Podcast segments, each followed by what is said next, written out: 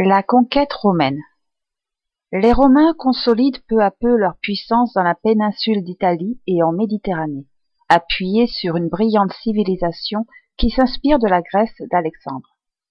La conquête de la Gaule se fait en deux époques.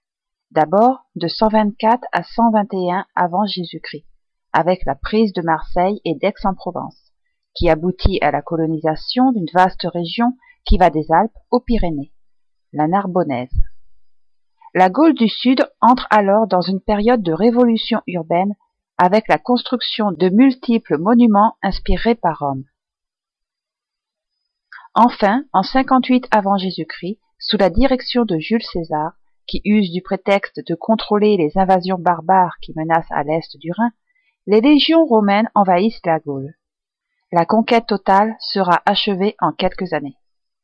Les batailles coûtent cher au peuple de Gaule, désunies et divisées par leur rivalité interne. Elles font plus d'un million de morts et des centaines de milliers d'hommes sont déportés en esclavage. Dans son ouvrage La guerre des Gaules, César raconte cette longue campagne. Le prestige qu'il a tiré de cette conquête lui a permis de devenir consul. L'occupation romaine est violente et meurtrière, particulièrement en Belgique. Un chef gaulois de la tribu des Arvernes, Vercingétorix, le grand roi des héros, tente alors de lutter contre l'occupation romaine en mobilisant les armées gauloises. Des feux sur les collines sont allumés partout dans le pays pour rallier la résistance. Les Gaulois pratiquent la tactique de la terre brûlée.